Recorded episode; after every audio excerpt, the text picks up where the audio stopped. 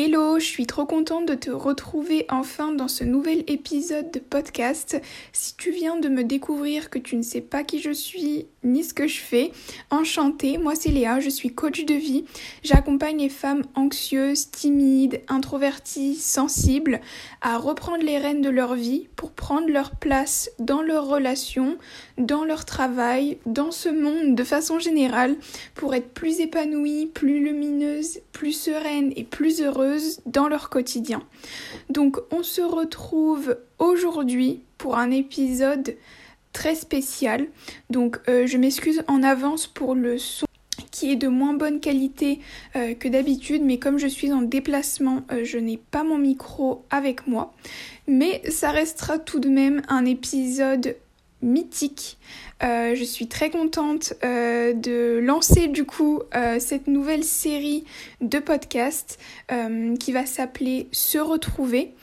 donc je vais inviter en fait des personnes sur cette série de podcasts et qui auront vécu des situations, des événements en particulier pour pour qu'elles puissent en fait nous raconter leur vécu et euh, comment elles s'en sont sorties, comment elles se sont relevées, comment elles se sentent aujourd'hui euh, pour euh, inspirer, motiver, redonner espoir. c'est super important pour moi. Il y a des choses que j'ai pas forcément, que je n'ai pas vécues et je veux vraiment que quelqu'un qui ait vécu ça et qui puisse prendre la parole vraiment sur ce qu'elle a vécu euh, puisse en fait vous apporter justement son expérience pour que vous puissiez vraiment avoir des, un retour d'expérience qui vous parle. Donc du coup en fait j'aurais pas pu me mettre 100% à votre place donc j'ai trouvé ça très intéressant de faire intervenir quelqu'un qui l'avait vécu. Donc du coup euh, aujourd'hui je réalise du coup aujourd'hui euh, ce tout premier épisode de cette nouvelle série avec Emma qui a été euh, ma toute première cliente et euh, je trouvais ça super intéressant de le faire avec elle. Vous allez comprendre pourquoi par la suite puisque du coup elle a un vécu que plusieurs personnes en tout cas avec lesquelles j'ai parlé rencontrent. Donc j'ai trouvé ça très intéressant d'aborder ce sujet dans ce premier épisode. Je n'en dis pas plus, je vous laisse découvrir cet épisode de podcast et n'hésite pas à me faire un retour sur Insta, ça me ferait super plaisir. Euh, donc du coup mon Insta c'est leabsj.coaching. Je m'arrête de parler, je vous laisse avec l'épisode de podcast. Coucou, bon bah je suis trop contente de te retrouver sur cet épisode de podcast. En plus tu fais l'ouverture. Donc aujourd'hui on retrouve Emma, qui est donc pour l'anecdote ma toute première cliente. ça commence à faire, hein. ça fait euh, bah, ça va faire un an. Hello Léa, bah écoute trop contente d'être là. Et euh, oui exactement, ça fait un an qu'on s'est rencontrés et euh, que du coup tu m'as coachée et franchement trop contente d'être là aujourd'hui avec toi. Bah moi aussi. Alors, euh, ce que je te propose, c'est euh, de commencer par une petite présentation de toi pour que comme ça, euh, ceux qui nous écoutent, ils se fassent aussi une petite idée de bah, quel âge tu as, ce que tu fais, tout ça. Et après, on rentrera un petit peu plus dans le vif du sujet, tranquillement. Ça te va comme ça? Ouais, pas de soucis. À tous, moi c'est Emma, j'ai 24 ans, je vis à Lyon et actuellement je travaille. J'ai fini mes études il y a quelques mois et puis, euh, et puis voilà. Alors, on va entrer du coup dans le vif du sujet. Alors, est-ce que tu peux nous expliquer euh, un petit peu euh, ce que tu as vécu, puisque du coup, bon, je rappelle globalement, mais là, du coup, c'est une nouvelle série de podcasts qui s'appelle Se retrouver. Et donc, le but, bah, ça va être euh, d'interviewer en fait euh, des personnes comme toi qui ont vécu, tu vois, des, des événements, que ce soit bah, justement un décès, une maladie ou des choses comme ça, et qui ont réussi quand même à se relever, à avancer, qui travaillent sur elles. Donc, toi, est-ce que tu peux nous expliquer un petit peu, du coup, ce que tu as vécu donc pareil, tu fais euh, soit dans les grandes lignes, soit en détail, c'est comme tu veux et comme tu le sens ça. Alors euh, du coup aujourd'hui je suis là pour parler un peu de mon histoire. C'est vrai que chaque personne euh, vit à son âge des épreuves de vie totalement différentes. Moi pour ma part il y a un an et demi de ça j'ai perdu ma maman d'un cancer. Donc la maladie a été très foudroyante. Et c'est vrai que pour moi, ça a été une épreuve de vie très dure. Je pense que quand tu vis ça en tant qu'enfant, en tant qu'adulte, tu n'es jamais préparé, simplement parce qu'il n'existe pas de mode d'emploi et que quand tu perds un de tes parents, tous tes repères que tu as conçus jusqu'à présent s'écroulent. Donc tu dois tout simplement apprendre à vivre avec et à te reconstruire. Et moi, c'est vrai que cette période de reconstruction a été assez compliquée. Elle est aujourd'hui, entre guillemets, plus légère. Mais à l'époque où tu vis ça, bah, je vais te raconter en plus en détail quand tu me poseras d'autres questions. Mais c'est vrai que tu verras, c'était très compliqué, quoi. Est-ce que tu peux euh, nous expliquer peut-être justement un peu euh, les différentes phases par lesquelles euh, t'es passé parce que euh, du coup quand tu passes par un épisode de deuil c'est vrai que tu passes par plusieurs phases et que euh, elles sont pas forcément connues et même quand on te les explique comme ça c'est pas la même chose que de les vivre. Donc est-ce que tu peux nous dire un peu même quand ta maman elle était encore là qu'elle était malade bah, les étapes par lesquelles t'es passé? Alors c'est vrai comme tu le dis un deuil les médecins te définiront ça de manière classique par différentes étapes. Tu es censé avoir la période de colère, la période de tristesse, la période d'acceptation. Sauf que chaque être humain est totalement différent et il réagit surtout totalement différemment. Euh, pour ma part, c'est vrai que j'ai vécu entre guillemets un peu les phases classiques du deuil, euh, à savoir au début euh, le déni surtout. En fait, quand, quand il se passe ce qui se passe, tu comprends pas parce que ton cerveau a tellement vécu un choc qu'il se met en mode pause il se met en mode survie. Et quand tu es en mode pause du cerveau, ta tête est là, ton corps est là, mais rien n'agit en fait comme si tout était normal. Et ça, c'est très perturbant quand tu le comprends après par la suite. Donc j'ai vécu une période de déni qui était très compliquée, euh, même niveau santé. Enfin, quelques jours après le décès de ma mère, mon corps m'a lâché. Euh, mais j'ai vite repris entre guillemets euh, de la forme physique et en fait moi ce qui me tenait entre guillemets ce qui m'aidait à vivre c'est justement de vivre et de reprendre ma vie normale comme avant. Alors forcément, à l'époque, tes proches, ils comprennent pas. Ils se disent, mais quand est-ce qu'elle va s'écrouler? Et quand tu t'écroules et que tu comprends ce qui se passe et ce que tu as vécu surtout, et quand tu te prends dans la tête euh, un revers de ta vie, de ce que tu as vécu ces dernières années, enfin, ces dernières années et ces derniers mois, ça fait très mal en fait. Parce que du coup, ma mère, ça faisait 5 ans qu'elle était malade, donc 5 ans qu'on a vécu autour de la maladie. Donc j'avais 18 ans quand j'ai vécu entre guillemets le début de la maladie et c'est vrai que c'est pas un âge où tu es censé te, un âge où tu te construis. Et moi en fait je me suis construit en tant que qu'enfant mais en même temps que jeune femme très rapidement parce que du coup j'ai eu des responsabilités très très très très jeunes par rapport à cette période là où j'ai vachement aidé mes parents et puis je pensais surtout bah, à ma famille. Donc j'étais là en fait en tant qu'aidant. Et donc tu te construis comme ça. Et c'est vrai que des fois j'avais des périodes de ma vie qui étaient totalement lunaires. Enfin j'allais en cours euh, j'allais voir ma mère à l'hôpital et le soir après je sortais. Et tu te dis mais à quel moment tu vis ça en fait? Enfin avec du recul je me dis je me suis oubliée dans plein de choses. Donc euh, donc voilà donc il y a eu la période de déni la, la période de, chute euh, où tu captes ce qui se passe. Et c'est là vraiment tu comprends que tes repères s'écroulent. Il y a de la tristesse mais la tristesse vraiment moi elle est venue après. Elle est venue après parce que tout simplement six mois après le décès de ma mère je me suis écroulée physiquement et mentalement. Là je te parle tout simplement euh, que quand ton corps te dit stop, il faut dire stop en fait. Donc moi j'ai été diagnostiquée dépressive en dépression post-traumatique par rapport à un deuil. Alors il y a différents types de dépression, hein, faut, ce qu'il faut savoir. Du coup moi c'était post-traumatique par rapport à un événement que j'ai vécu par rapport au choc. Euh, et en fait je ne tenais plus physiquement. Euh, je m'écroulais et donc j'ai été arrêtée plein de fois, j'allais voir plein de médecins. Et la seule solution entre guillemets à ce mal-être là, alors moi j'ai toujours dit jamais je prendrai de médicaments. Sauf que dans la vie, je pense qu'il faut jamais dire jamais parce que je suis la preuve aussi que tout peut s'écrouler, mais tout peut aussi bien aller. Donc j'ai pris des médicaments euh, antidépresseurs pendant une période de 10 mois. Ça m'a tellement aidé à l'instant T parce que j'ai pu remonter la pente. Ça a été tellement une bonne béquille pour aussi mon accompagnement psychologique parce que j'étais à côté de ça suivi par un psychologue euh, depuis des années par rapport à la maladie pour justement libérer la parole par rapport à la maladie. Donc les médicaments m'ont vachement aidé à, entre guillemets, remonter la pente, à guérir des traumas euh, à l'instant T. Mais c'est vrai que ça ne guérit pas le fond du problème. C'est pour ça qu'il faut aussi apprendre à libérer la parole, à faire un travail sur soi-même. Et euh, les médicaments, c'est bien. Ça aide à une période de ta vie, mais c'est pas entre guillemets quelque chose qu'il faut entre guillemets faut euh, continuer tout le temps.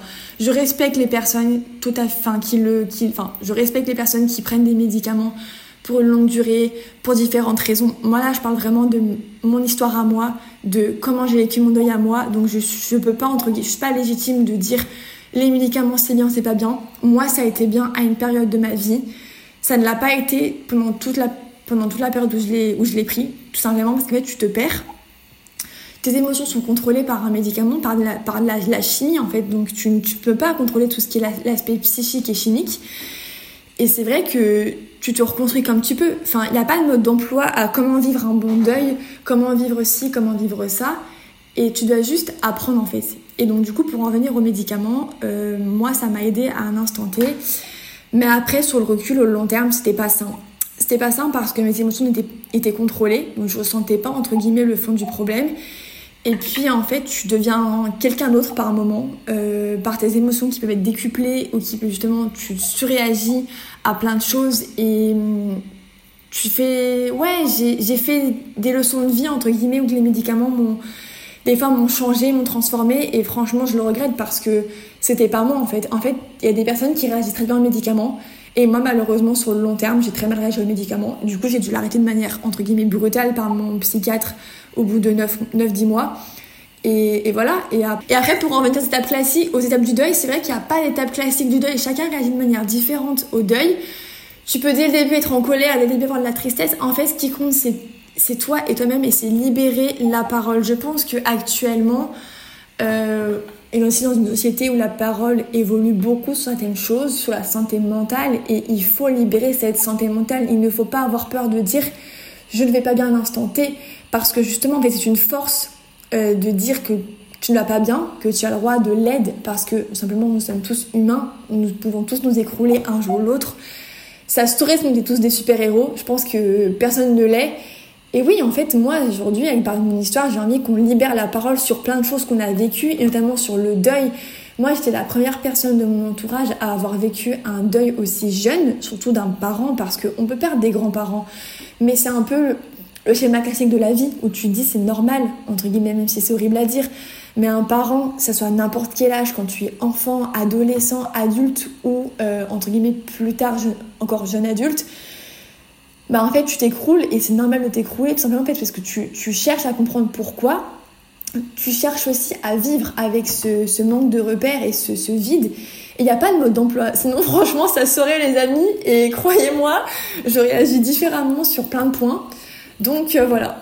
Ok, super. Donc du coup, toi au début, t'es vraiment passé euh, par du déni? Ah oui, vraiment, euh, moi, c'est une anecdote que je partage aujourd'hui avec vous c'est que le jour où ma mère est partie, je n'ai pas pleuré, je rigolais. Tellement que je pense que mon cerveau était dans un monde parallèle. C'était avec un ami au téléphone, il me demandait comment ça allait et tout, et je rigolais. Et je pense que c'est à ce moment-là que tout le monde s'est dit, elle réagit pas comme nous, il y a un souci, mais on va rien dire. Donc vraiment au début, moi, euh, j'ai pas capté, j'ai pas pleuré, je me suis pas écroulée, même à l'enterrement, même à tout ça. Je me suis pas écroulée. En fait, je me suis écroulée un mois et demi après quand tu te rends compte en fait que ta vie, il y a un truc qui cloche et que tu sais pas ce qui se passe et qu'en fait tu comprends que bah t'as beau être forte, t'as beau avoir toutes les croyances euh, euh, mentales, tout ce que tu veux en te disant ça va aller, euh, c'est mieux comme ça pour tout le monde, on est apaisé. Mais en fait, le pouvoir du cerveau est tellement fort et tellement sous-estimé que en fait tu te prends une claque dans, la, dans le visage et que tu te dis en fait Emma, t'as perdu un pilier de ta vie, t'as perdu un de tes parents. Et, j'en parlais aussi l'autre jour avec une amie qui, pareil, a perdu euh, un, parent comme moi, mais beaucoup plus, beaucoup, il y a beaucoup plus longtemps. Euh, elle a eu les mêmes réactions que moi, mais à des périodes données différentes. Donc en fait, c'est que chacun réagit totalement différent. Et moi, moi, je suis partie par une période de déni, après par une période de, chute, par une période de dépression. Donc pendant l'élection, bah, tu, vis, tu vis vraiment tout, mais vraiment, mais quand je dis tout, c'est que décuplé, tu vis la tristesse, la colère, la rancœur, l'injustice aussi. Tu te dis pourquoi moi en fait, pourquoi moi à mon âge et pourquoi à l'âge de ma famille, enfin, après ma famille ça en fait tout simplement? Donc voilà, en fait, il y a surtout qu'il faut libérer la parole en disant qu'il n'y a pas de schéma classique. Alors, les médecins te disent qu'il y en a un, mais ça je suis d'accord avec eux qu'il est censé avoir un schéma classique du deuil. Mais en fait, tu peux réagir totalement différent et ce n'est pas grave. Et c'est surtout normal de se dire, je vis ça à mon rythme, je vis ça à ma façon et c'est comme ça. Ok. Et du coup, Euh, nous, on s'est connus et on a commencé à travailler ensemble, c'était euh, en novembre, il me semble. Alors oui, c'est ça. Quand tu m'as contacté sur les réseaux sociaux, j'avais vu tes vidéos sur TikTok euh, de coaching tout, et quand on s'est rencontrés, c'était fin octobre, début novembre, si je ne me trompe pas, de l'année dernière, donc 2022. C'est au moment où je commençais à rentrer en dépression, mais je n'avais pas été diagnostiquée. Et c'est au moment où je commençais encore à tenir bon, jusqu'au moment où je m'écroulais. Et c'est ça, c'était du coup il y a un an environ. Euh, et du coup, tu m'as accompagnée bah, au travers de ma dépression et de tous les moments compliqués euh, à ta façon, en m'apportant aussi des clés pour reprendre conscience en soi, sur travailler aussi sur la libération de la parole, en lien du coup avec aussi mes séances chez le psy. Et du coup, et ça, ça a été un accompagnement entre guillemets euh, supplémentaire et une béquille entre guillemets en plus, et qui m'a vachement aussi aidé sur plein de points parce que quand c'est pas ton métier et quand tu vois tellement de médecins, tu te dis bah autant te raccrocher à tout ce qui est tout ce qui existe en fait comme euh, comme traitement, comme technique pour euh, pour la parole, pour le deuil et tout. Et du coup, ouais, t'es rentré dans ma vie euh, il y, a un, y a un an pour m'apporter les clés à ta façon, quoi. Et comment Et du coup, donc ouais, là tu es rentré dans la dans une période comme ça. Oui, c'est vrai que quand on a commencé à travailler ensemble, t'étais toujours dans le faire. Ça. Alors, moi, ce qu'il faut savoir, déjà, je suis une, très bonne vivante. J'aime la vie. Mais comme j'aime la vie, j'aime la vie de manière intensément. Et c'est vrai que cette période-là, j'avais besoin de sentir justement vivante. Et donc, euh, on peut sentir vivante par différentes, euh, différentes activités et tout. Et moi, en fait, c'était en faisant plein de choses.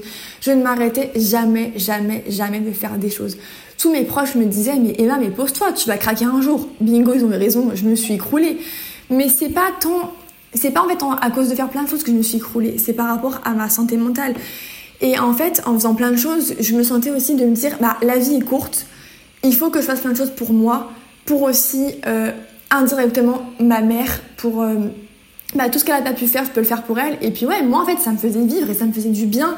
Et je pense que y a pas à blâmer les gens euh, qui réagissent mal et qui ont totalement des entre guillemets des remèdes différents parce que chacun agit à sa manière et moi ma manière c'était de faire plein de choses et de vivre et de bouger et de faire ci, de faire ça. Mais c'est vrai que quand t'as un petit, un petit corps comme le mien qui est un peu fragile, bah tu peux pas en fait tout faire. Et donc à un moment donné, tu te dis Emma, mais pose-toi quoi. Et en fait, d'apprendre à se retrouver seule, seule face à toi-même, chose qui est très compliquée parce qu'on nous apprend si jamais en fait entre guillemets d'être seule avec soi-même d'être seule avec tes traumas, avec tes blessures, avec ton passé, c'est très compliqué. C'est très compliqué et tu le fuis en fait. Moi, c'était un peu. Honnêtement, je l'avoue, je libère la parole sur ça. C'était un peu une fuite en avant de me dire je fais plein de choses. C'était en fait pour pas être contre, enfin pour pas être face et confronté à mes problèmes et à mon deuil. Mais c'est une manière entre guillemets de, comme une autre que j'ai eue comme d'autres auraient eu euh, d'autres manières de faire, ça soit le sport, ça soit l'alcool malheureusement, ou la fête, ou de partir très loin, bah non, moi c'était ça, c'était de fuir en faisant plein de choses. Ok, et, en, et du coup, euh, maintenant tu te, tu te sens comment? Après être passé par euh, toutes ces phases alors, c'est vrai que quand tu vis les choses de manière intensément et quand tu es à l'instant T et que ton monde s'écroule, tu te dis je vais pas y arriver. Franchement, je vais pas me mentir, il y a beaucoup de fois j'avais envie de baisser les bras parce que t'as beau avoir toute la force au fond de toi et, et ton entourage qui est là pour toi, qui te soutient et tout, quand t'es impuissant face à ce qui t'arrive et face à ta santé mentale, c'est très dur. Donc il y a beaucoup de fois où j'ai failli baisser les bras. Malheureusement, et heureuse, enfin, heureusement pour moi, j'avais cette force-là au fond de moi de me dire, mais non, Emma, en fait, enfin, cette petite voix qui me disait, Emma, tu peux pas en baisser les bras. T'as encore tellement de choses à vivre pour toi et puis pour rendre tous les gens qui sont partis trop tôt dans ta vie heureux de là-haut, il faut que tu le fasses. Donc du coup, je me suis entre guillemets un coup de pied au cul. Alors ça fait très mal hein, de, te bouger, parce qu'il faut aussi, bah, en fait, c'est forme de résilience et de, de force euh, profonde que tu dois avoir. Et c'est vrai que tu te dis, ouais, c'est impossible. Mais en fait, non, rien n'est impossible parce que là, je vous parle avec du recul de un an, un, ouais, un, ouais, un an environ exactement, donc avec un recul de un an. Et je suis tellement passée par tout, en fait, que tu, tu grandis d'un coup. Et, et aujourd'hui, je peux le dire, ouais, j'avance, j'avance et je, je, guéris petit à petit. Alors, c'est sûr que tu peux pas guérir d'un coup. Moi, je me rappelle une fois, j'avais dit à ma psy, j'avais dit quand ça allait pas, là, il faut me guérir, j'arrive pas. Elle m'avait dit, malheureusement, Emma, tu peux pas guérir comme ça, sinon ça serait. Et on peut pas guérir d'une santé mentale euh, rapidement, il y en a, ça prend des mois, des enfin un an, deux ans, a, ça prend des années, voire une vie de guérir mentalement sur tous les traumas qu'on peut, peut vivre. Et là, avec le recul, ouais, au bout d'un an, je peux dire qu'il y a des sujets où je suis totalement apaisée et que le deuil, je le vis beaucoup mieux. Mais il a fallu beaucoup de résilience, euh, beaucoup de, de, temps en fait. Le temps fait les choses à sa manière. C'est pas qu'il guérit en fait, c'est qu'il apprend à être un peu plus léger sur le sujet, sur tous les sujets possibles. Et, euh, et ouais, en fait, c'est toujours croire en la vie, se dire que bah, ok, alors il a beaucoup plu, mais que derrière le soleil, bah, il peut aussi arriver, parce qu'après chaque tempête se cache un soleil. Donc, euh, donc voilà. Tu sais que je suis toujours, mais vraiment choquée de comment.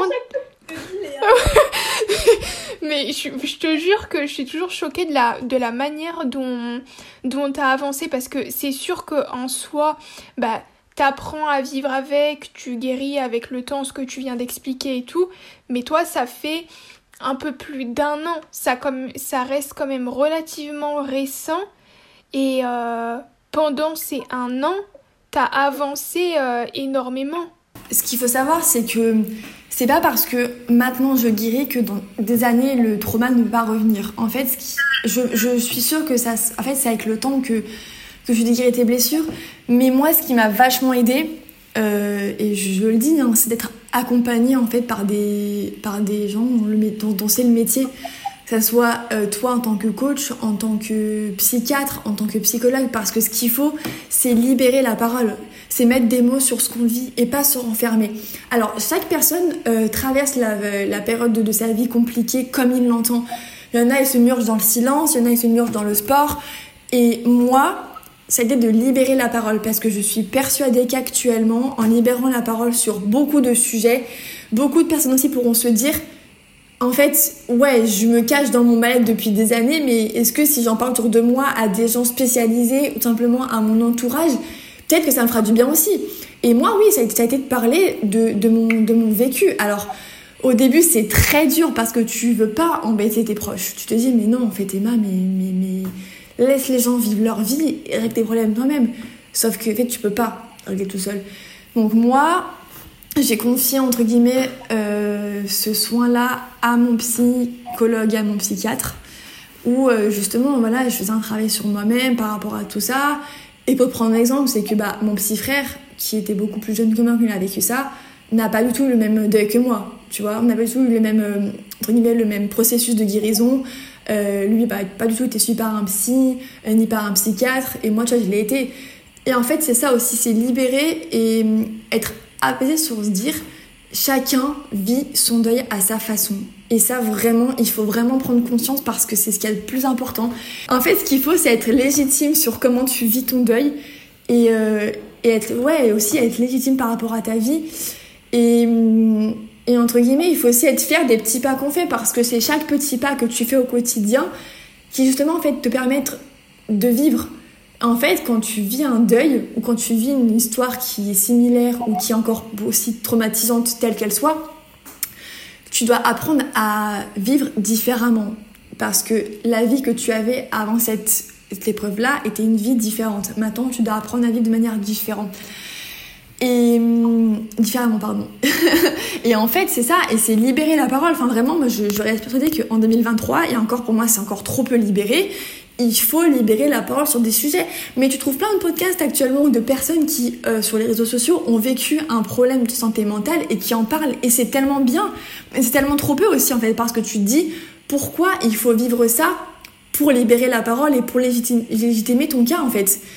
Donc, euh, ouais, ouais, moi je suis très fière, entre enfin, je peux le dire actuellement, je suis fière du parcours que euh, que j'ai traversé parce qu'il a été semé d'embûches. J'ai des montagnes russes, enfin comme je pense toute personne aurait pu avoir, des périodes de bas, des périodes de haut. Et en fait, c'est ça la vie. C'est apprendre à se relever à sa façon, à continuer à avancer. Alors je dis pas que c'est simple tous les jours parce que ça peut pas être beau tous les jours la vie de manière générale, mais en plus quand tu vis un deuil ou quand tu vis euh, une période de, comme j'ai vécu par rapport à ta santé mentale, c'est pas beau tous les jours. On va pas se mentir, ça n'existe pas. Euh, mais c'est une force que tu dois avoir de se dire tu dois continuer pour toi et parce que en plein de choses dans la vie en fait. Donc moi j'ai reçu recul là et puis parce que aussi je pense que les événements que j'ai vécu et la résilience que j'avais par rapport aussi à l'accompagnement de la maladie de ma mère, bah, m'ont appris aussi à me forger une carapace où en fait je voulais pas abandonner. Donc je me suis mis un coup de pied au cul et j'ai avancé. C'est très compliqué, hein. franchement c'est très compliqué, des fois j'ai envie de lâcher, mais il faut se dire que on est capable de tout et qu'après on sera tellement fier de soi euh, euh, bah, en, ayant, en ayant fait ce qu'on avait à faire, notre petit bout de chemin et puis... Euh, et puis ouais, et puis bah, tu vois, est-ce qu'on a vécu une période de tempête, que derrière on n'a pas un soleil qui nous attend quoi. Et t'as parlé de, du coup, tu parles beaucoup de libérer la parole. Et euh, t'as une page euh, Insta.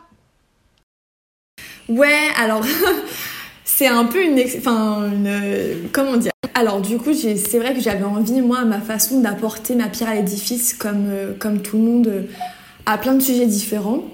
du coup, je me suis aussi engagée du coup dans la recherche contre le cancer parce que déjà ma mère avait commencé à le faire. Et puis je voulais le faire aussi tout simplement parce que ça me, j'avais envie de tester, donc je me suis engagée contre la recherche contre le cancer il y a environ un an. J'ai créé une page Instagram parce qu'en fait, je voulais aussi partager un peu mon quotidien. Je voulais, c'était un projet, mais malheureusement, il faut avoir du temps et actuellement, je n'ai pas assez de temps pour ça. Je voulais mettre en place, euh, entre guillemets, un, endroit où on peut libérer la parole. Parce qu'on se rend compte que quand tu vis euh, une période difficile, il n'y a pas beaucoup de groupes de parole ou alors euh, les médecins euh, sont pas très présents pour toi pour te expliquer ce qui se passe. Et puis ça reste quand même une période compliquée, donc il faut mettre des mots sur des mots. Pourquoi on dit aux enfants euh, parler quand ça va pas, tu vois Et c'est pareil, quand tu es adulte, tu dois parler. Et donc j'avais un peu cette envie-là de par page Instagram de libérer un peu la parole sur des sujets et tout. Mais c'est vrai que je me suis rendu compte qu'il fallait beaucoup de temps et puis il fallait aussi déjà être guéri il fallait être guéri avant de pouvoir aider les autres et que je pouvais pas aider les autres avant d'être guéri. Donc tout simplement, c'est un projet qui j'espère un jour pourra, pourra avoir le jour euh, avec des hôpitaux ou avec euh, un autre organisme. Mais pour l'instant, c'est vrai que j'ai mis ça un peu en pause parce que je pense que j'ai beaucoup pensé à tout le monde, beaucoup pensé aux autres, beaucoup pensé à ma famille et pendant la maladie, je me suis beaucoup oubliée, donc j'ai besoin actuellement de penser à moi. Et j'aide et je me guéris de manière totalement différente. J'apporte, euh, enfin, par ma page Instagram ou par aussi les courses caritatives que je fais ou par aussi euh, le fait que j'ai rejoint euh, une association d'une amie et que du coup j'en suis un peu la responsable à Lyon, et eh ben ça m'aide. Ça m'aide aussi à traverser mon deuil, ça m'aide aussi à libérer la parole et à me dire que bah du coup moi j'apporte ma pierre à l'édifice sur certains sujets et en fait ça me, ça me donne ce que j'ai pas eu tout simplement. Donc c'est en donnant aux autres que je donne et je guéris un peu la part euh, que j'ai pas eue et l'enfant un peu blessé qui a été, qui a perdu un parent, quoi. C'est super, franchement, ton. J'adore ton retour, comment t'expliques et tout, c'est. Il y a tellement de valeur et je pense que ça va aider beaucoup de personnes. Et euh, du coup, ta page, c'est. Euh, le nom, c'est? Alors, ma page Instagram, c'est Belle Étoile. Tout simplement, là, je fais des courses caritatives par rapport au cancer du cerveau dont ma maman du coup a été touchée et c'est vrai que j'aimerais gagner cette ligne directrice. Après, euh, ma page Instagram, si des gens veulent me contacter par ce biais-là pour parler, euh, j'ai justement rencontré une amie comme ça qui a perdu euh, un parent qui a vécu la même maladie que ma mère. du coup, on a pu vraiment aussi discuter de bah, comment on a vécu le deuil de manière différente, différemment pardon, sur ce sujet-là. Voilà, donc si des gens veulent venir se renseigner sur qu'est-ce que c'est ou alors simplement m'écrire pour avoir un peu leur, leur ressenti et tout, il n'y a aucun souci, ça sera avec grand plaisir que je pourrai parler avec les personnes et puis voilà. C'est super, tu me fais trop... En fait, tu me fais trop rire parce que chez toi, c'est naturel, genre. Euh, alors j'avance, euh, là j'ai créé une page Instagram, je fais des courses caritatives, je participe à une association. Si vous voulez venir parler, allez, venez. Franchement, je suis sûre que plus tard, parce que du coup tu voulais euh, passer en association avec ta page Insta. Oui, c'est ça. J'avais pour projet de monter ma page, enfin mon association du coup après ma page Instagram. C'est beaucoup de démarches, c'est beaucoup d'investissement. Et puis d'ailleurs, quand tu es association, tu as des partenaires, tu dois leur rendre des comptes. Et actuellement, je pense que j'aime mieux et ce qui me correspond mieux, c'est d'être lié à une, association qui est déjà créée, qui est déjà en place, qui a déjà tous les partenaires nécessaires parce que c'est un projet qu'il faut construire et il faut avoir les épaules solides. Et actuellement, je suis seule gérer ma page Instagram, mais c'est minime comme travail puisque je le fais de bon cœur. Mais quand derrière, tu as une association et qu'il faut la tenir, c'est autre chose. Et, et j'ai envie, en fait, et j'aspire actuellement à d'autres choses. Euh, et je pense que c'est trop tôt dans mon processus de guérison de deuil d'avoir euh, cette association euh, à mon nom et que je porte à bout de bras mais un jour, peut-être, qui sait, je ne sais pas, euh, ouais, bah, elle sera créée et ça sera quelque chose qui sera totalement, entre guillemets, mis en place, quoi. Ok, et du coup, l'association à laquelle euh, tu as pris part, c'est laquelle? Alors, du coup, c'est une amie qui s'appelle Constance, euh, qui du coup une association qui est basée à Strasbourg. Et donc, en fait, Constance a créé l'association qui s'appelle 7 sommets contre la maladie. Et donc, elle a pour but de déposer les cendres de son papa sur les 7 plus hauts sommets de chaque continent. Donc elle a déjà gravi pas mal de, sommets dont le Mont Blanc. D'ailleurs, je suis très fière d'elle. Constance, si tu m'écoutes, franchement, euh, merci d'avoir euh, d'avoir aussi été un soutien parce que parce que bah t'as compris mon histoire et puis bon, ce soutien. Et donc du coup, l'association Tête Sommet contre la maladie, elle a pour but de entre guillemets de rendre hommage euh, aux personnes qui sont parties trop tôt, qui sont entre guillemets atteintes de, de la maladie. Et en fait, c'est de s'occuper justement des enfants euh, des parents qui sont partis trop tôt ou qui sont euh, malades et de rendre un peu leur quotidien un peu plus joyeux, tout simplement. Elle a beaucoup agi pour les enfants euh, en réalisant leurs rêves. du coup, elle est dans la région de Strasbourg. Et puis, du coup, bah, quand on s'est rencontrés, elle m'a demandé d'être, entre guillemets, la responsable à Lyon. Et du coup, on a mis plein de choses en place à Lyon. D'ailleurs, c'est pas fini, il y a beaucoup de projets qui sont à venir. Donc pour Association de Constance, tout simplement parce que je me suis vachement retrouvée en elle de par son histoire et de par sa force. Enfin, elle a une force qui est incroyable. Enfin, vraiment, quand on la connaît de près, on se dit, mais c'est mon mentor, vraiment, elle réussit tellement de choses. Et, euh, et donc l'association, euh, pourquoi celle-ci? Tout simplement parce que euh, elle a pour but de, de rendre le quotidien des enfants un peu plus joyeux, parce que bah quand tes parents sont malades ou quand tes grands-parents sont malades ou tout ce que tu veux, là on parle plus côté parents. Et eh ben, t'es oublié en tant qu'enfant. En tant qu'enfant, en tant qu'adolescent ou en tant que jeune adulte, en fait, on se focalise vachement sur le malade et pas les aidants. Alors que les aidants, ils sont aussi tellement importants. Et donc, en fait, voilà, c'est, on aimerait euh, rendre le quotidien des enfants un peu plus joyeux, de par euh, en faisant des activités ou en réalisant leurs rêves.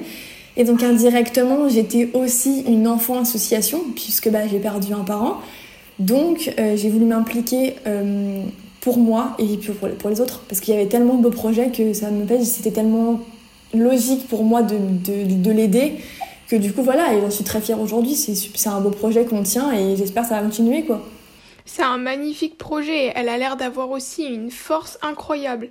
Ah vraiment, je te jure que quand tu, bah, déjà quand tu sais qu'elle a gravi euh, tellement de, de sommets et qu'elle veut gravir tous les sommets des plus hauts continents, tu te dis mais comment c'est possible quoi? Enfin, elle a une force, mais c'est pas possible. Puis en plus, en plus, on continue à travailler à côté. Donc, euh, et puis tu vois, c'est le genre de personnes où, fait, entre guillemets, où tu veux t'entourer et tu veux, entre guillemets, bah, être comme eux, quoi. Tu as la même force. Donc tu fais, donc c'est trop beau, quoi. C'est trop beau, quoi. Ah, totalement. Mais du coup, d'ailleurs, en parlant de d'entourage, tout ça, euh, est-ce que du coup, t'as dans cette période de deuil, tout ce processus-là, processus -là, est-ce que tu as rencontré des, des difficultés, notamment par exemple dans, dans, les relations, dans le décalage avec ce que tu as pu vivre? Est-ce que eux n'ont pas forcément vécu? Est-ce que des fois tu as eu des réactions aussi, peut-être, je sais pas, entre guillemets, disproportionnées? C'est vrai que c'est un peu un sujet euh, bah, qui me touche beaucoup, ça, parce que j'ai toujours été entre guillemets un peu la personne forte qui aide tout le monde et qui prend soin de tout le monde. Je suis un peu comme une maman. J'aime trop materner mes amis, mes proches, ma famille. Et en fait, là, c'est moi qui avais besoin de tout le monde. Et c'est vrai que quand tu, quand tu vis euh, la perte d'un parent ou la perte d'un proche, euh, tout le monde est là pour toi à l'instant T. Parce que c'est une réaction normale, en fait. C'est une réaction humaine que tu as d'être là pour les personnes. Et en fait, euh, moi j'avoue, j'ai un peu euh, eu l'effet inverse où j'avais pas besoin en fait de ces gens-là parce que vu que j'allais bien, j'étais en période de déni, j'avais pas besoin de tant cet amour, de tant cette attention. Et du coup, en fait, j'ai tout fait. Je leur ai dit en fait, mais stop, j'en ai pas besoin. Et du coup, euh, quand tu tombes et quand tu, enfin quand tu tombes bas et quand justement tu as ce revers entre guillemets de dans la dans la tête et que toi-même n'es pas bien et que tu as besoin de ces proches et qu'en fait t'oses pas demander parce que tu dis mais ils ont été là un instant T quand ça allait pas quand ma mère est décédée. Il sera toute ta vie en fait. Tu vois en fait c'est des réactions entre guillemets inconscientes que tu veux avoir. Et au fond de moi je voulais pas déranger les gens. Pourquoi? Parce que chacun a ses histoires chacun a sa vie et j'avais pas envie de déranger les gens avec mes problèmes parce que je savais très bien que aussi indirectement on ne pouvait pas comprendre mon ressenti. On allait pouvoir me, me rassurer en me disant on change les idées, on fait autre chose et tout. C'est une réaction qui a été, enfin, qui a été présente puisque mes amis, mes proches, ma famille euh, ont été là quand j'avais besoin. Mais des fois, je me sentais incomprise parce que je pense que c'est aussi euh, l'histoire que j'ai vécue qui a fait que on peut pas comprendre. Mais comme moi, j'aurais pu ne pas comprendre une autre histoire, tu vois en fait. Et c'est vrai que hum, j'avais ce, enfin, ce sentiment-là en fait où je voulais pas déranger mes, mes proches. Donc en fait, je me suis un peu des fois euh, mis dans une carapace où euh, je me disais, écoute Emma, les traumas, tu les règles avec tes médecins et le reste, tu avances avec les gens qui sont là pour toi. Et c'est ce que j'ai fait. Et, puis c'est aussi très dur de... Bah de se... Je me vois pas comme une personne faible, parce que faible, c'est pas le mot. Mais en fait, indirectement, tu as le regard des autres et l'image que toi, tu as de toi quand tu as vécu une période compliquée c'est pas facile à vivre en fait. Honnêtement, c'est pas facile à vivre parce que tu te vois pas comme une personne euh, normale en fait. Tu te vois comme une personne qui a vécu un traumatisme et qui doit apprendre à vivre avec et qui a des blessures et qui assume ses blessures, qui assume ses traumas, qui assume qui bah du coup des fois des comportements totalement disproportionnés, des réactions qui n'étaient pas contrôlées. Et en fait, ça c'est dur à accepter et c'est dur, euh, en tant que personne, et c'est dur aussi à faire comprendre aux autres et à se dire que hum, bah ouais, en fait, tu veux pas déranger les personnes, du coup, des fois, tu, tu dis rien, ou alors. Euh, enfin, c'est compliqué. En fait, j'ai tout eu. J'ai eu des amis qui ont été là pour moi, mais dans tous les moments. Et c'est aussi, justement, je pense que j'ai pas dès le début dit mes propres besoins et que du coup, en fait, tout le monde savait pas comment agir par rapport à, à ça. Et du coup, le conseil que je pourrais donner aux personnes qui, bah, qui ont vécu euh, et qui sont un peu euh, en questionnement, c'est en fait c'est libérer la parole. C'est vous avez besoin d'un besoin d'un instant T, mais dites-le en fait, parce que les gens ils sont tellement pas dans votre tête, ils peuvent pas deviner ce que vous avez besoin un instant. Enfin, ils peuvent pas deviner ce que vous avez besoin en fait. Et puis l'être humain, en fait, j'ai une amie qui m'a dit ça, elle a totalement raison c'est que l'être humain, il pourra jamais te placer plus haut que soi, puisque déjà, l'être humain, on est... Alors, ok, on est censé, genre, être fait pour vivre en communauté, mais déjà, l'être humain de base, en tant que, en tant que singe, en tant que, enfin, que mammifère, il vit par rapport à son besoin. Donc, euh, priorisez-vous. Et si vous avez un besoin à le dire, dites-le. Euh, il faut pas en fait se murger dans un silence. Si vous avez besoin d'une présence à un instant T, vous avez besoin d'un soutien, vous avez besoin d'appeler, vous avez besoin de tout ce que vous voulez, mais dites-le. Parce que les gens qui n'ont pas vécu une histoire comme la nôtre ou différente, ils ne peuvent pas comprendre. Ça sera un peu mon conseil du jour. mais oh, et je suis trop contente parce que sur ça, on avait travaillé.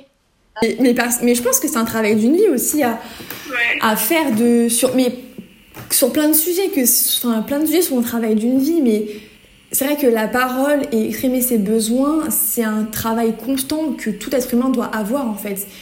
Euh, et arrêter de se dire non mais je suis fière, je parle pas. Non mais en fait c'est pas parce que t'es fière que tu parles pas. Enfin donner la fierté, elle a bon dos.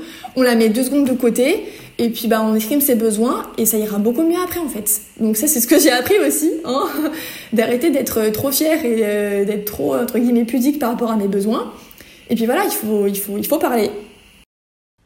Ouais, moi ça t'avais vachement bien avancé dessus. Hein. Et même là, tu vois, du coup, maintenant ça devient, genre c'est ton message, ça devient normal de le communiquer et tout. Bah c'est sûr, c'est en même temps, c'est aussi de par ces expériences et ces, euh, ces leçons de vie que tu, du coup, tu, tu t'en ressors grandi et que du coup, bah si tu peux toi euh, véhiculer un message, bah tu le fais, tu vois. Donc moi, mon message, c'est ça, c'est de libérer la parole sur tout ce qu'on vit et surtout exprimer ses besoins. C'est ça, parce que t'as beau euh, être accompagné par n'importe quel médecin, par n'importe quel truc et tout, mais à un moment donné, euh, je pense qu'il faut revenir aussi aux bases, enfin aux bases primaires, et c'est parler en fait. On a cette façon-là de de voir les choses ou pas. Après, hein, chacun aussi réagit de sa façon, chacun aussi a la sensibilité et l'intelligence, entre guillemets, émotionnelle par rapport à tout ça. Mais moi, je pense que, moi, ce qui m'a aidé, du coup, donc, c'est libérer la parole aussi avec euh, les médecins, avec ma famille. Mais après, si vous n'avez pas envie de le faire, libre à vous. Du temps que vous arrivez à avancer et que vous êtes en, enfin, que vous êtes en paix aussi avec ce que vous vivez, tant mieux, en fait, chacun ses besoins. Mais vraiment, si j'ai un conseil et une prise de recul à faire et que moi-même, je pense que du coup, j'aurais fait si j'avais su ça et si on me l'avait dit, c'est exprimer vos besoins. Parce qu'il n'y a pas de mode d'emploi quand tu vis tout ça. T'as pas de mode d'emploi sur comment bien te comporter, comment bien réagir face à un drame, comment bien euh, vivre la chose, comment euh, parler de ça. Enfin, il n'y a pas de mode d'emploi. Sinon, ça serait. Sinon, mais tout le monde serait bien en fait. Sinon, il n'y aurait pas de problème de souci mental. Sinon, le mot mental n'existerait pas en fait. Donc, euh, ouais, mon recul, c'est vraiment libérer la parole. Ok. Ça, c'est euh, une. En fait, ça fait partie d'une des leçons que tu as apprises euh, avec, euh, bah, avec cet événement-là. C'est de parler. C'est de parler, de pas avoir peur de demander des choses. Moi, ça a longtemps été mon cas parce que. En fait, je, je voulais pas déranger les gens. Et c'est bête, hein. Tu dis, mais non, en fait, mais dérange pas les gens. Et du coup, en fait, j'avais peur de demander parce que j'avais peur qu'en demandant aussi des choses, bah en fait je me vois comme une personne faible et je voulais guérir moi-même par mon propre moyen, par mes propres forces. Mais c'est impossible. Franchement, si je pouvais parler à la Emma d'avant, je disais mais Emma, mais arrêtez de buter comme ça, c'est pas possible. Parle, si t'as un besoin, parle-le, exprime-le, demande, de, demande, tu vois. Et en fait c'est ça, et c'est cette prise de recul que j'ai aujourd'hui. Mais parce que aussi j'ai fait, j'ai fait beaucoup de travail sur moi-même aussi en tant que personne. Et puis bah des fois aussi en quittant un peu l'environnement dans lequel tu es et en partant un peu loin et en te retrouvant aussi face à toi-même et face à tes traumas qui sont loin, tu te dis en fait ce qui compte c'est toi et, ta santé. Et donc bah en fait, mais pourquoi j'aurais pas pu soit plutôt enfin exprimer mes besoins? Euh, Il y a beaucoup de situations qui auraient été beaucoup plus claires dans ce cas-là. Et puis même pour toi, tout simplement, tu vois, parce que t'es es humain et donc vraiment prioriser vos besoins. Enfin moi, c'est ce qui c'est ce qui m'a c'est ce qui m'a aidé aussi. Est-ce que il y a euh, une autre leçon que tu as pu tirer mis à part celle-ci Je sais pas si je suis légitime de, de dire cette leçon de vie là, mais moi, je me suis toujours dit, après la pluie vient le beau temps. C'est une petite phrase qui peut paraître très bête, mais c'est vrai que, genre, quand tu vis un drame, derrière, tu te rends compte que tu as beaucoup de choses aussi après qui te réussissent, euh, que ça soit de manière personnelle, de manière professionnelle. Donc, moi, en fait, ce que je dirais, c'est toujours y croire. C'est pas parce que tu vis euh, un drame à un instant T de ta vie que tout est fini. Alors je respecte totalement ceux qui ne se relèvent pas ou qui ont du mal à se relever de plein de choses parce que je pense que ça aurait pu arriver à n'importe qui comme ça aurait pu m'arriver. Mais en fait, je dirais toujours y croire, toujours aussi se faire des fois violence. Quand ça va pas, il faut se faire violence. Il faut être résilient aussi envers soi-même et puis être un, peu plus apaisé chaque jour. Et, euh, et ouais, toujours y croire. Vraiment, c'est ça en fait, toujours y croire. Ok, génial. Est-ce que euh, il y a un point aussi sur lequel on avait travaillé, je pense que ça c'est peut-être important de le dire aussi, de, tu sais, se laisser, quand ça ne va pas, euh, se laisser aussi ne pas aller. Alors, alors ça, ça les amis, c'est un sujet très compliqué, très sensible. Euh, c'est que ouais, moi des fois j'avais tendance quand ça allait pas vraiment, c'était c'était ça ça allait pas mais décuplé quoi. Et en fait, il faut être il faut être doux avec soi il faut être doux avec soi-même de la façon où tu te dis bah ça va pas, mais ça ira mieux demain en fait. Et donc c'est accepter euh, le ressenti et l'émotion à l'instant T et euh, le ressenti présent et pas en fait l'enfuir parce que plus tu enfouis euh, des ressentis négatifs comme ça et plus tu n'en parles pas ou plus tu ne les extériorises pas, pardon d'une manière différente, plus ils seront dans ton corps et ton corps va, va tellement accumuler d'ondes négatives qu'un jour tu vas, tu vas exploser. Donc il faut prendre l'émotion telle qu'elle soit, négative ou positive. Mais bon, là, si on parle du négatif, il faut prendre une émotion négative. Tu mets un mot sur cette émotion-là et puis euh, tu te dis qu'elle va passer et puis tu l'extériorises. Genre, soit en pleurant, soit en criant, soit en allant au sport, tout ce que vous voulez. Mais vraiment, il faut euh, se, ouais, être doux par rapport à ça et, entre guillemets, se mettre du baume au cœur et se dire que c'est pas grave. C'est pas parce que ça va pas aujourd'hui ça ira pas demain en fait. Du coup, comme conseil, je dirais vraiment de d'être doux et résilient avec soi-même, de pas être trop, trop difficile, de prendre l'émotion euh, telle qu'elle est à l'instant T l'accepter et se dire que bah, demain ça ira mieux en fait tout simplement. Mais ça c'est dur. C'est très dur parce que aussi la société nous apprend à être fort, mais en fait on a le droit aussi des fois de craquer et c'est humain de craquer. Et donc c'est une émotion qui vous, qui vous ronge euh, à l'instant T ou sur plusieurs, euh, sur plusieurs périodes, extériorisez-la. De la façon que vous voulez, mais vraiment libérez-la pour que votre corps soit un peu plus apaisé, quoi. Génial. Mais tu sais que là, franchement, vraiment, je suis trop fière de toi parce que tu ressors des trucs qu'on a vus en coaching qui commencent à remonter un peu, mais il y a des trucs que tu as vachement bien retenus et franchement, euh, franchement génial parce que du coup, ça donne des, des super conseils à tout le monde et je pense que ça fait du bien aussi euh, euh, aux personnes bah, qui vivent ce que tu as vécu. Bah, d'entendre quelqu'un aussi voilà qui qui, qui est fort mais qui craque aussi, qui continue. En fait, toi, t'as persévéré. En fait, c'est ça, t'as raison. C'est en fait le mot à avoir. Enfin, il y a tellement de mots que je pourrais énumérer, mais c'est aussi persévérer. C'est aussi la croyance, la croyance en soi, en fait, croire en soi tout simplement et croire en la vie. Enfin, vraiment, faites, euh, enfin, faites-vous confiance en fait, parce que de, de bonnes choses vont arriver. C'est pas parce qu'on a vécu ça à un instant T que notre vie elle est finie. La vie elle est tellement longue encore, on a encore tellement de choses à vivre que du coup c'est persévérer pour après être mieux. Et c'est ouais, c'est croire en soi et persévérer. Moi t'as raison, c'est ce que je dirais comme mot. Je pense vraiment que c'est ça qu'en fait que t'as vraiment réussi à faire parce que euh, quand on a, bah, comme t'as dit, quand on a commencé à travailler ensemble, c'est quand ça a commencé à ne pas aller c'est que oui, dans la vie, il faut persévérer, ça c'est sûr. Il faut, il faut aussi des fois se faire violence, avoir de la résilience sur certains sujets. Et aussi, c'est respecter ceux qui n'y arrivent pas.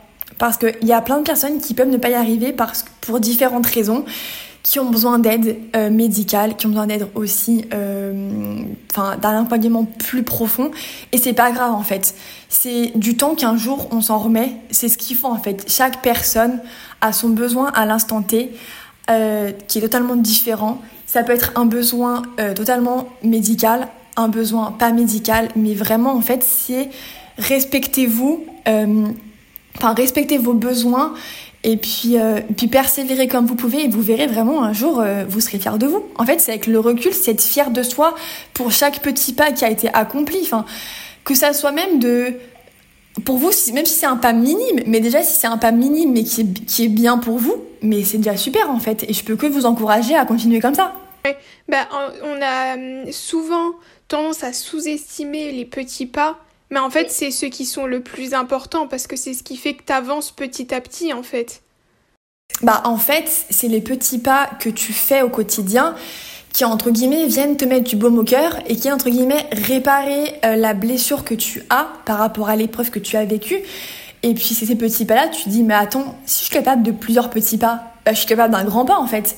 Donc ça fait c'est comme ça, c'est aussi sur donner confiance euh, en soi, en la vie et en plein de choses par du justement ces buts de réalisation et tout le monde est capable de plein de choses en fait. Il faut juste se dire et ça, c'est aussi un sujet qui, bon, un sujet est totalement différent, mais dont on a déjà parlé ensemble, Léa, c'est la confiance en soi, en fait. Et là, c'est ayez confiance en vous, ayez confiance en la vie. C'est pas parce qu'on a vécu une période difficile à notre âge ou à tout âge que euh, bah, rien d'autre va arriver, en fait. Et confiance, persévérance et croyance, en fait.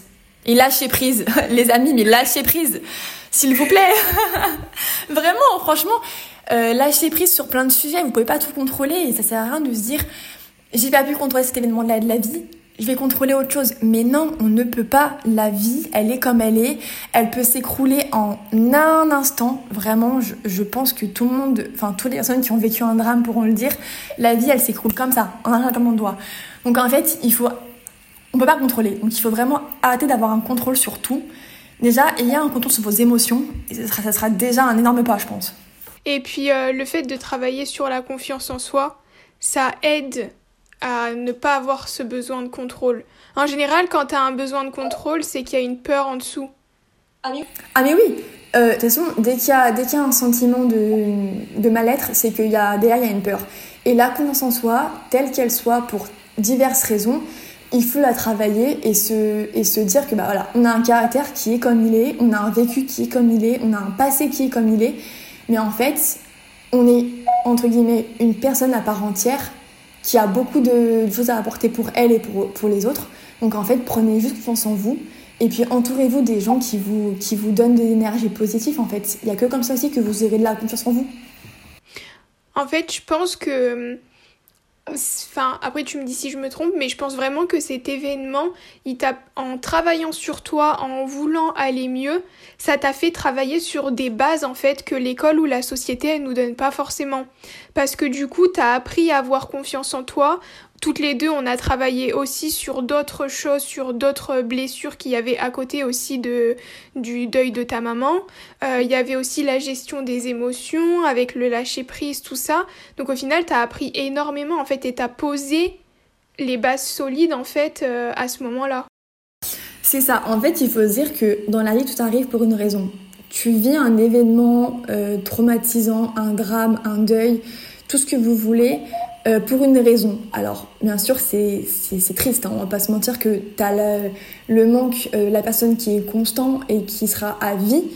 Mais en fait, tu dis que c'est peut-être aussi un message euh, de, de, la vie pour justement encore plus renforcer bah, tes croyances, encore plus renforcer ta confiance en toi, ton, ta résilience, enfin tout ce que tu veux. Et, et, ouais, et moi, cette expérience, enfin, ce drame-là que j'ai vécu aussi triste et aussi horrible tel qu'il soit, m'a beaucoup, entre guillemets, appris, m'a beaucoup apporté sur euh, moi, ce que j'avais envie, ce que j'avais pas envie. Parce que, enfin, à l'école, on nous apprend des choses, mais on nous apprend pas sur euh, comment être bien dans ta, dans ta tête. T'as pas de cours sur comment gérer tes émotions, ou euh, comment gérer un deuil, ou comment gérer ci, comment gérer ça. Non, en fait, tu dois apprendre sur le tas. Et c'est ça, en fait, qui est, plus, qui est plus horrible et qui est le plus, des fois, déroutant. C'est que des fois, tu sais pas comment agir parce qu'on t'a jamais appris et que les personnes qui n'ont pas vécu ce que tu as vécu ne peuvent pas non plus te dire bah fais comme ci, fais comme ça puisqu'ils n'ont pas vécu ça.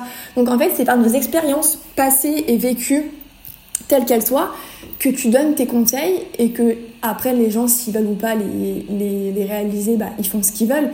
Mais en fait, c'est voilà, c'est ça, c'est mettre des mots sur tout ça et c'est euh, toi-même apprendre à te faire un peu ton, ton propre mode d'emploi, ton propre livre en fait aussi. C'est un peu un livre que tu, te, que tu te fais en te disant bah tiens là j'ai réagi comme ça pour telle, pour telle action, mais parce que derrière aussi j'ai un vécu et parce que aussi j'ai ça qui fait que bah, j'ai un vécu et que du coup qui est différent.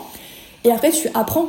Donc en fait oui je pense que la vie déjà, mais ça tu le comprends vraiment quand tu vis quelque chose d'important, que la vie c'est un, un, apprentissage permanent. Sur tous les points de, de, ta vie, tu apprends constamment en fait. Sinon la vie serait tellement ennuyante. Qu'est-ce que vous voulez qu'on apprenne sinon mais, mais vraiment, mais ici en fait, c'est, tu te construis de par tes expériences de la vie, positifs ou négatifs, et par tes, tes traumas aussi, apprendre à, à aller un peu plus chaque jour, les laisser un peu plus de côté. Et, euh, et, ouais, moi, ça a été entre guillemets une, une grande période d'apprentissage, ce deuil, et c'est un apprentissage qui sera constant. Je peux pas dire que je suis guérie du jour au lendemain, parce que tu peux pas être guérie. Et puis des fois, quand je disais je t'ai guérie, en fait, c'est pas vrai, parce que j'avais le trauma qui revenait. Donc, c'est une, guérison qui prend, qui prend du temps, qui prend une vie, mais c'est euh, être apaisé sur le sujet, et puis ouais, continuer à avancer comme tu peux, quoi. Super. Est-ce qu'il y a. Euh... Est-ce que il y a un point que tu aimerais rajouter, quelque chose qu'on n'a pas abordé, ou alors une autre difficulté auquel tu as été confronté, ou une autre leçon que tu as pu tirer? Euh, alors c'est vrai que moi au début euh, du décès de ma mère j'ai été directement entre guillemets impliquée dans les décisions un peu cruciales et en fait, j'ai vite perdu ce rôle d'enfant. Alors, j'étais pas une enfant quand j'ai perdu ma mère, mais au fond de moi, j'étais un enfant blessé qui avait perdu un parent. Et en fait, euh, trouver sa place, c'est très compliqué. Donc, euh, il faut. Enfin, moi, j'ai mis du temps à trouver ma place dans la famille parce que j'avais un rôle qui n'était pas le mien. J'avais un rôle que je devais pas avoir. Et, euh, et en fait, accepter que cet enfant blessé bah, puisse être blessé parce que c'est tout à fait légitime, ça a été compliqué. Et ça reviendrait un peu tout à l'heure ce que j'ai dit en disant exprimer votre besoin et exprimer surtout aussi vos ressentis. Il faut, il faut pas avoir peur. Même si en face de vous, la, personne qui, bah, du coup, qui vit le deuil en même temps que vous, euh, de votre famille ou vos proches, euh, réagit totalement de manière différente euh, et, et blessée, exprimez vos besoins. Enfin, moi, si j'avais pu changer des choses à, l'époque, je l'aurais fait parce qu'on m'a impliqué dans des décisions. Alors, je regrette pas parce que c'est aussi la façon qui m'a forgé un caractère.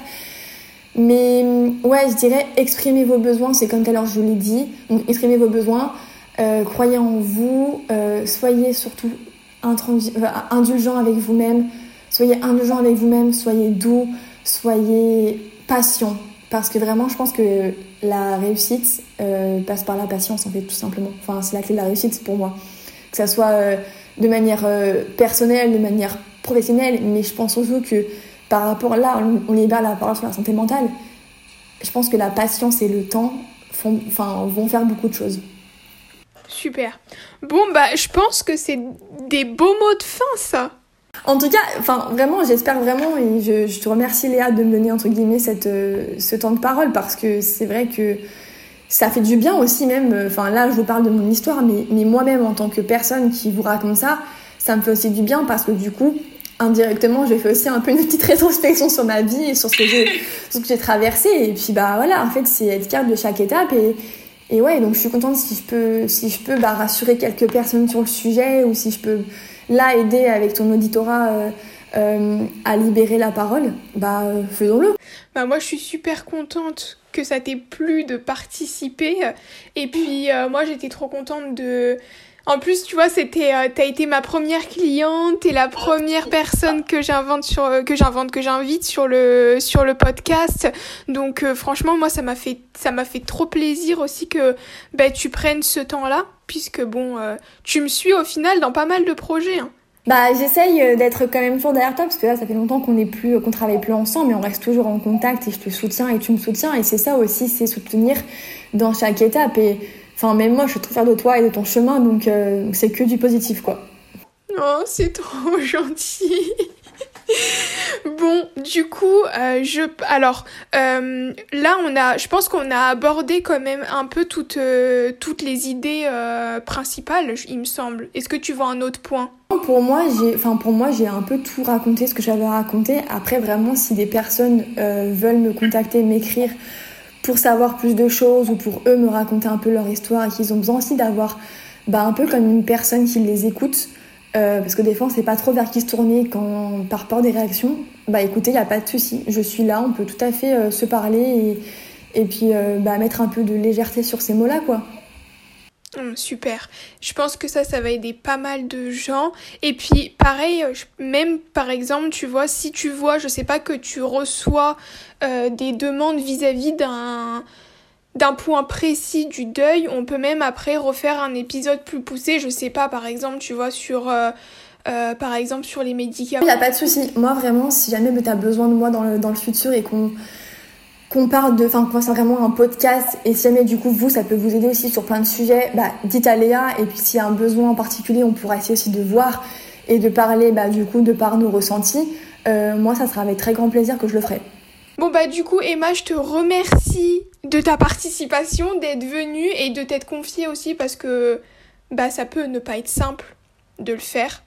Donc euh, je te remercie du fond du cœur et pour euh, aussi toutes les personnes que tu que tu vas aider et peut-être qui resteront un peu dans un peu dans l'ombre qui peut-être oseront pas forcément euh, t'envoyer un message, je te remercie en même temps pour toutes ces personnes-là. Plutôt merci à toi Léa de m'avoir permis de m'exprimer sur ce podcast aujourd'hui. Si j'ai pu ou si je peux aider, bah je le ferai avec très grand plaisir. Et moi, ça m'aide. Donc franchement, plutôt merci à toi. Et puis, bah, que du positif pour la suite, quoi.